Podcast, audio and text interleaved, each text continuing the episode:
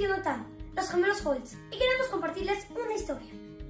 Estaba una vez Ramos y Feinstein saliendo de Tefilán, acompañado de un bajú. Llegaron a su casa y vieron la mesa servida. Decidió Ramoshe invitar a su bajú a desayunar. Él quería fijarse en cada cosa lo que hacía su rab para aprender de él. Ramoshe empezó a comer.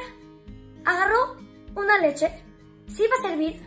Se iba a servir la leche. Leonte dijo, lo vio decir no. Y lo regresó.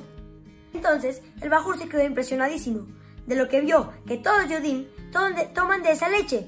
Y ahorita Ramoshe, parece que ahorita él ya no confía en ese kashrut. Entonces empezó a correr la voz que ya no se puede tomar de esa leche. Entonces, esa noticia se pasó por toda la ciudad. Las casas, los kololim, las yeshivot, las escuelas ya empezando a comprar esa leche. La fábrica estaba a punto de cerrar, porque ya nadie le compraba leche.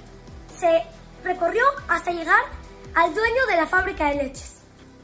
Empezó a investigar y, alguien le dijo que Ramoshi ya no confía en su leche.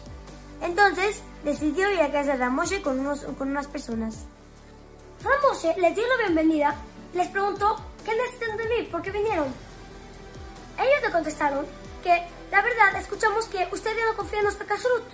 Entonces dijo, entonces dijo, ¿quién yo? se acordó y dijo, ah, sí, cuando vino el abre. Nos sentamos a desayunar en mi casa y entonces agarré la, leche de su marca y vi que estaba vacía y la dejé y agarré otra marca.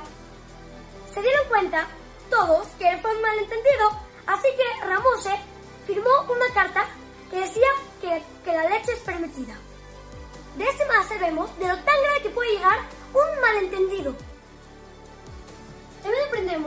hay que decir cosas que no estamos seguros, porque se pueden hacer chismes y pueden dañar a muchas personas.